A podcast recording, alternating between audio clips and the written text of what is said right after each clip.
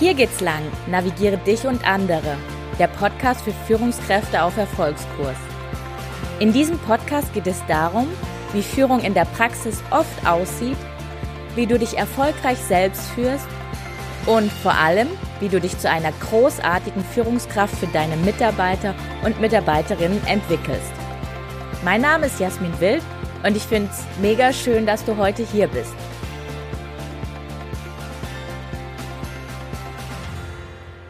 Heute nutze ich den Podcast, um mit dir meine Erfahrungen zu teilen. Und zwar meine Erfahrung aus der Übung sechs Stunden Menschen beobachten. Die erste Erfahrung war, dass es für mich sehr schwierig ist, zwischen Beschreibung und Bewertung wirklich zu unterscheiden. Die zweite Erfahrung war, dass ich für mich persönlich die Spiegelneuronen entdeckt habe. Und ich möchte dir auch erklären, was sind die Spiegelneuronen und wie wurden diese auch wissenschaftlich entdeckt. Und der dritte, die dritte Erfahrung war, oder die dritte Erkenntnis für mich war, dass ein Großteil der Bevölkerung mit einem eher pessimistischen Gesichtsausdruck durch die Welt läuft. Und im zweiten Part des Podcasts möchte ich dich dazu motivieren, dass du diese Übung für dich auch einmal umsetzt. Und damit du nicht sagen kannst, dafür habe ich keine Zeit, habe ich dir drei Produktivitätshacks mitgebracht, damit du zukünftig Zeit hast, auch diese Übung umzusetzen. Meine Geschichte fängt damit an, dass ich auf einem Seminar war letztes Jahr und ich habe die Aufgabe bekommen, sechs Stunden Menschen zu beobachten. Und Achtung, zu beobachten und nicht zu bewerten. Und ich habe die Aufgabe bekommen und dachte mir so, okay, was zur Hölle soll ich denn da sehen? Ich dachte, ja, naja, ich mache die halt, weil ich bin vom Typ her so neugierig und möchte auch schon immer neue Dinge probieren und dachte, ja, ich, ich probiere es einfach. Und dann habe ich das, äh, ja, wie heißt es so schön, das Nützliche mit dem Schönen verbunden und war im Schwimmbad und war auf dem Musikfestival und habe halt so rumgeguckt und dachte, okay, Ganz viele nutzen ihr Smartphone. Aber das ist ja jetzt noch keine große Erkenntnis, die ich irgendwie vorher auch nicht wusste. Aber dann, nach und nach, gab es echt eine große Erkenntnis für mich. Und diese Erkenntnis war, dass es wirklich Zeit und Übung braucht, zwischen Bewertung und Beschreibung zu unterscheiden. Was ich damit jetzt meine, ist folgendes. Äh, wenn wir uns jetzt hier face to face sehen würden, dann würde ich dir ein Bild zeigen. Ähm, ich beschreibe dir einmal das Bild. Es ist ein Bild, da ist ein Mann, der hat im Schritt äh, einen Wasserfleck.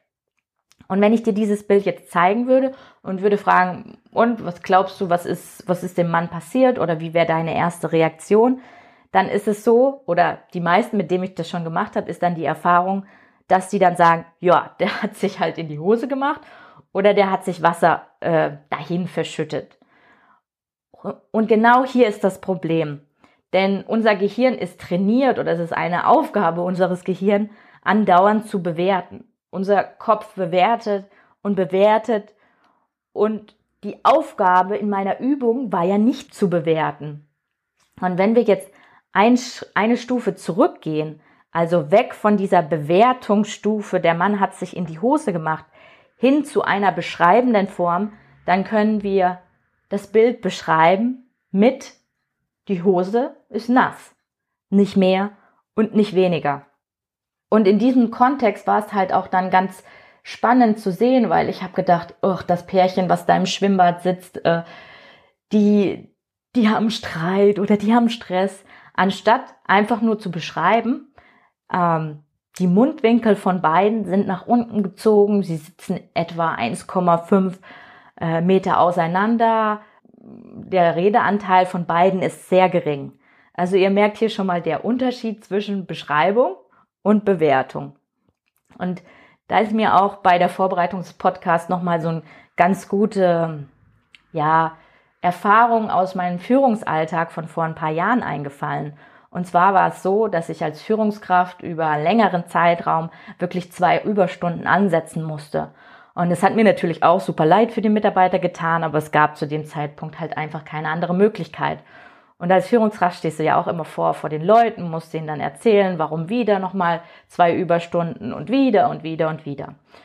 Und ich war in der Halle und wollte zurück zu meinem Büro und ich hatte nur eine Möglichkeit, an, äh, oder nur ein Weg, wie ich zum Büro kommen musste. Und da musste ich am Arbeitsplatz äh, im wahren Eingang bei einer Dame vorbeilaufen. Und ich habe diese Dame von Weitem gesehen und ich habe ihren Gesichtsausdruck gesehen und ich dachte mir so, boah, die denkt sich bestimmt, hier muss man immer die ganze Zeit Überstunden machen und hin und her und ah, und alles nicht gut hier und alles schlecht. Und die ist so voll im Jammermodus. Und ich innerlich mit mir wirklich gekämpft, oh, ich muss ja jetzt an ihr vorbeilaufen und habe mich dann aber dazu entschieden, einfach zu fragen, wie es geht. Es war eher so ein, sag ich mal, so ein rausgedrückt, wie es geht. Aber ich habe es gemacht, weil ich dachte, ich muss an ihr vorbei. Und no normalerweise ist mein Naturell, dass ich auch dann mit ganz vielen gesprochen habe. Und dann habe ich die Frau gefragt, wie es ihr geht. Und die Frau fängt an, in Tränen auszubrechen und erzählt mir ihre Geschichte. Und ihre Geschichte war, dass ihr Hund in der Nacht eingeschläfert werden musste. Und das hat sie einfach seelisch so sehr mitgenommen. Und ich habe dann eine halbe Stunde mit ihr gesprochen und nach der halben Stunde mh, hm, hat sie sich bei mir bedankt und hat gesagt, es war, es war so schön, dass, dass ich mich äh, bei dir aus, äh, ja, aussprechen konnte und es hat mir so gut getan. Ich bin dann von diesem Platz zurück zu meinem Büro gelaufen und dachte mir, hm, Jasmin, ich habe mir da so ein Gehirn, ähm, wie soll ich so ein Gehirnwolke-Szenario ausgemalt, einfach nur aus ein paar Rahmenbedingungen mit einem negativen Gesichtsausdruck plus mit einer Komponente, dass man zwei Stunden Überstunden hat und es war was ganz anderes. Und das fand ich halt auch nochmal so, also das war damals wirklich so, so eine krasse auch Erkenntnis für mich zu sagen, da muss man wirklich ähm, immer wieder oder beziehungsweise ich musste auch immer wieder an mir arbeiten, einfach deine Grenze zu machen zwischen beschreiben und bewerten. Ja, genau. Und das war meine allererste Erkenntnis. Meine allererste Erkenntnis war, es braucht viel, viel Zeit und Übung zwischen Beschreibung und Bewertung zu unterscheiden. An einem anderen Tag saß ich in einem wunderschönen Kurpark und ich dachte mir so, okay, beim ersten Mal habe ich ja schon so ein bisschen was gesehen, noch nicht so richtig krasses, werde ich heute wohl was sehen. Und ich saß und saß die erste halbe Stunde und ich habe nichts gesehen. Ich habe zwar die schönen Blumen gesehen, ich habe die Menschen gesehen, aber ich habe sonst irgendwie nichts gesehen. Ich dachte, mm, Mann, Mann, Mann, ich will was sehen. Und plötzlich dachte ich, ich sehe nicht richtig. Und dann ist mir aufgefallen, dass Menschen, wenn die in Gruppen laufen, immer im Gleichschritt laufen. Also was meine ich damit? Dass der, das rechte Bein ähm, genauso wie von dem gegen, also genauso wie von der Person, die noch mitläuft, auch gleichzeitig nach vorne geht und dann wieder das linke Bein und dann wieder das rechte Bein und dann wieder das linke Bein und dann wieder das rechte Bein. Und das habe ich bei einer Gruppe gesehen, dachte, oh, interessant. Dann sind da noch, ist, ist da noch so eine Spaziergängertruppe vorbeigelaufen, ist nochmal passiert. Und dann saß ich da die halbe Stunde und immer, wenn Leute in Gruppen waren, sind die gleich Schritt gelaufen. Ich dachte, was ist denn das? Und dann bin ich auf Recherche gekommen und deswegen auch, äh, ja, wie ich persönlich die Spiegelneuronen entdeckt habe, dann habe ich gedacht, ja krass, das hängt mit den Spiegelneuronen zusammen. Spiegelneuronen sind Nervenzellen im Gehirn und diese besitzen die Fähigkeit, sein Gegenüber zu spiegeln unbewusst. Also wie auch in diesem Gleichschritt-Beispiel äh, jetzt. Ähm, oder was dir bestimmt auch bekannt vorkommt, du gehst und jemand anders muss automatisch auch gehen. Oder ich lächle jemand an und jemand anders lächelt zurück. Oder bei einem Fußballspiel, wenn deine Lieblingsmannschaft oder dein Lieblingsfußballspieler ein Tor schießt, machst du automatisch diese Schussbewegung mit. Und diese Gehirnzellen sind letztendlich dafür verantwortlich, auch mitfühlen, empathisch zu sein. Und die Aktivität im Gehirn, die dann passiert, ist beim Gegenüber dieselbe, als würde sie bei dir passieren. Ja, und dann bin ich einfach tiefer in die Recherche reingegangen und habe halt geguckt, wie, wie, wie ist diese Geschichte der Spiegelneuronen, wo kommen die her, wer hat die erfunden, äh, wer hat die herausgefunden und die gibt's noch gar nicht so lange wissenschaftlich. Also 1996 gab es eine italienische Forschergruppe, die hat geforscht an der Uni Parma. Und sie wollte, also sie hat geforscht an Schimpansen und sie wollte gucken, wie Schimpansen Handlungen im Gehirn planen und umsetzen. Und dann hatten die einen Versuchsaufbau und da haben sie den äh, Schimpansen Messgeräte angezapft quasi ähm, an die Nervenzellen. Und ähm, die wollten gucken, wann die Nervenzellen aktiv werden von diesen Schimpansen, sobald dieser Schimpanse nach einer Nuss greift. Und dabei machten die Forscher eine sensationelle Entdeckung.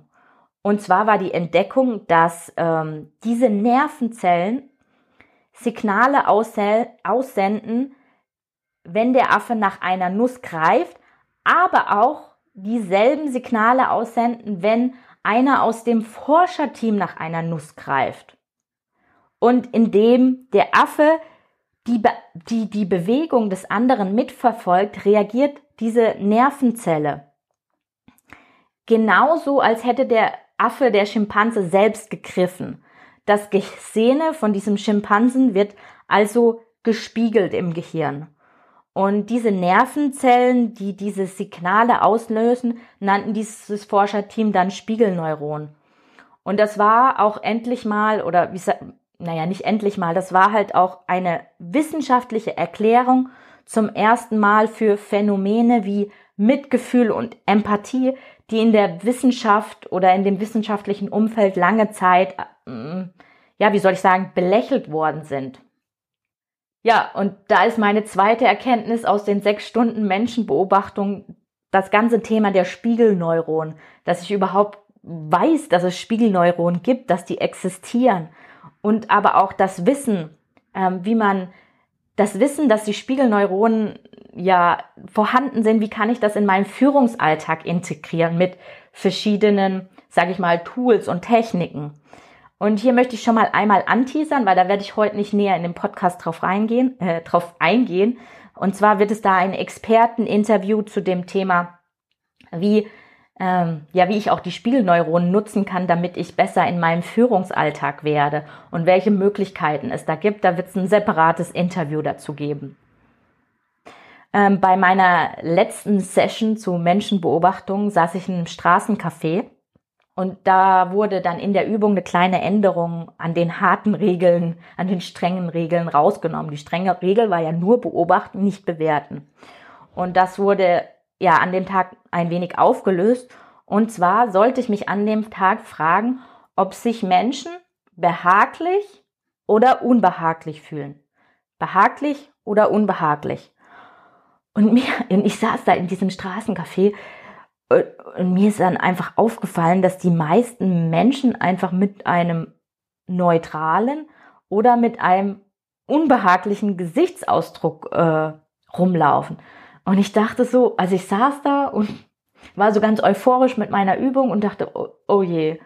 Und er guckt auch so traurig und er guckt auch so unglücklich oder unbehaglich. Und der guckt neutral, neutral, neutral, äh, unbehaglich, unbehaglich, sehr unbehaglich.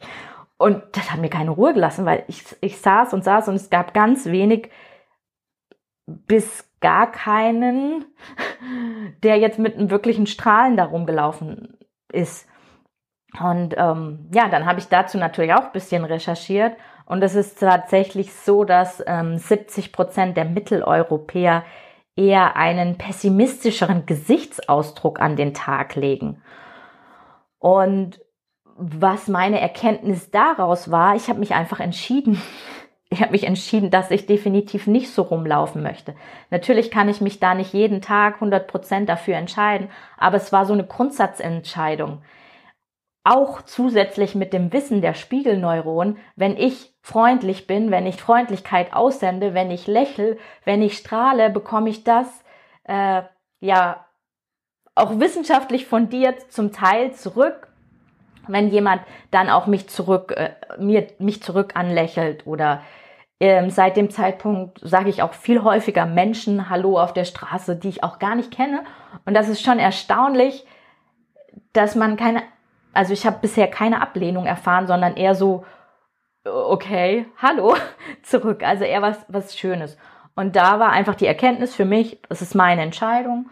Und meine Entscheidung ist einfach, fröhlicher durchs Leben zu gehen Klar, das geht nicht immer, ist mir schon klar, aber es war so eine Grundsatzentscheidung, mm, die mich fokussieren sollte oder die mich fokussiert hat. Aus, aus, aus diesen sechs Stunden Menschenbeobachtung habe ich persönlich für mich so viel mitgenommen. Und es waren nur sechs Stunden und ich war davor auch schon 33 Jahre auf der Welt. Und dass ich dann nochmal für mich festgestellt habe, wie schwierig Bewertung, Beschreibung ist, dass die Spiegelneuronen existieren, ähm, dass ich für mich die Entscheidung getroffen habe, nicht mit einer pessimistischen Grundhaltung durch die Welt zu laufen. Das habe ich einzig und allein durch diese Übung gelernt. Und deswegen, diese Übung kostet gar nichts. Sie kostet einfach nur deine Zeit. Und deswegen möchte ich dich heute motivieren, anstupsen, hinstupsen, dass du diese Übung auch machst, dass du für dich da auch Erkenntnisse mitnimmst. Du brauchst dafür ja nichts außer Zeit und dich. Ja, und wie am Anfang schon gesagt, ja, aber dafür habe ich doch keine Zeit und ich habe so viel, viel zu tun und ich habe Urlaubsvertretung und meine Mitarbeiter sind krank und mein Kind und, und, und. Ja, klar, das weiß ich. Aber deswegen habe ich dir ja die drei Produktivitätshacks mitgebracht, äh, die dich dabei unterstützen, einfach Zeit einzusparen pro Tag. Und zwar Produktivitätshack Nummer eins. Gerade Aufgaben, die immer wieder reinflattern, wie beispielsweise E-Mails oder auch Reisen, Bündelaufgaben. Das heißt, du kannst dir beispielsweise feste E-Mail-Zeiten mit dir selbst vereinbaren. Jeden Tag von 10 bis 11 mache ich beispielsweise meine E-Mails.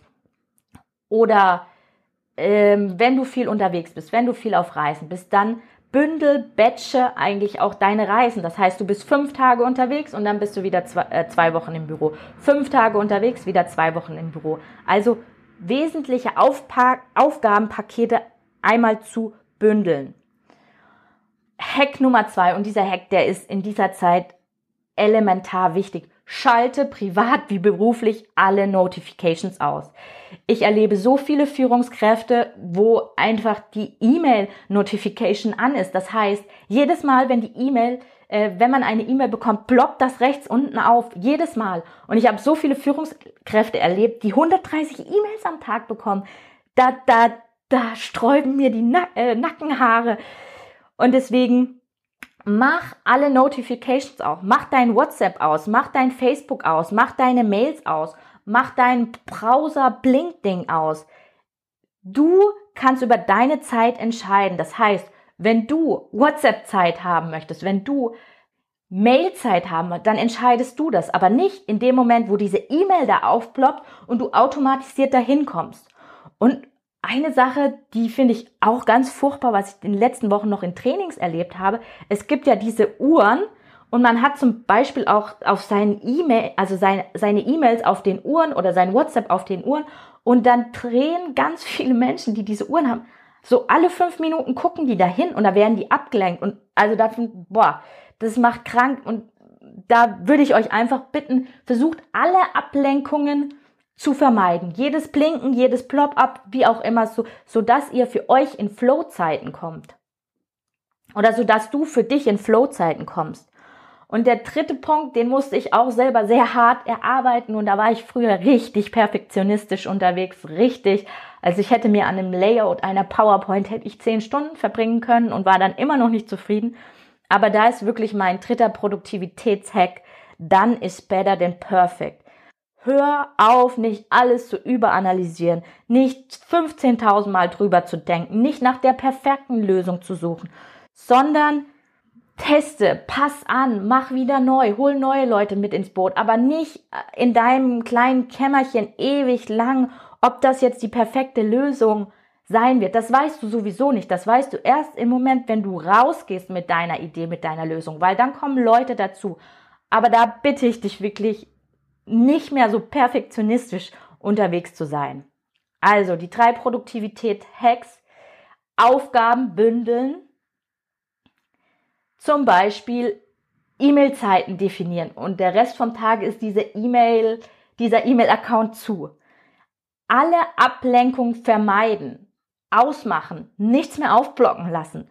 Und drittens, dann ist better than perfect. Oder nicht im Perfektionismus untergehen, sondern lieber rausgehen mit einem halb gare Idee oder PowerPoint oder whatever und dann lieber von außen dir nochmal Input reinzuholen und dann das Ding nochmal anzupassen. Die Definition von Wahnsinn ist, immer wieder das Gleiche zu tun und andere Ergebnisse zu erwarten. Albert Einstein. Ich finde das ein richtig geiles Zitat, weil äh, wenn du immer wieder das Gleiche machst, wirst du immer wieder dasselbe, dieselben Ergebnisse bekommen. Und wenn du als Führungskraft einfach noch nicht sechs Stunden beobachtet hast, Menschen, dann wirst du nie wissen, was der Schatz daraus ist, wie er dich weiterbringt. Und deswegen hoffe ich, dass du es auf rationaler Ebene hm, verstanden hast, dass das eine coole Übung ist und ich hoffe noch viel mehr, dass ich dich mit meiner kleinen Motivationsrede heute ein bisschen ausführlicher auch in die Motivation gebracht habe, das einfach mal auszuprobieren. Es müssen keine sechs Stunden sein. Es kann auch mal nur eine halbe Stunde sein. Fang damit an, fang damit an, Menschen zu beobachten und ich glaube, du wirst so, so, so viel für dich mitnehmen und vor allem auch für deinen Führungsalltag mitnehmen. Ich schließe jetzt heute hier meinen Podcast und versuche nochmal ganz kurz zusammenzufassen, die sechs Stunden Menschenbeobachtungsübung ist eine wahnsinnige Übung, die ich dir ans Herz legen will. Und ich wünsche mir einfach, dass du äh, mir schreibst in WhatsApp, in Facebook, in Instagram, wo auch immer, ob du es gemacht hast. Nee, nee, nee, nee, nicht ob du es gemacht hast, dass du es gemacht hast und was deine Erfahrung daraus war, damit wir alle da auch ein bisschen mehr voneinander lernen können. Und in diesem Sinne einen schönen Tag. Deine Jasmin.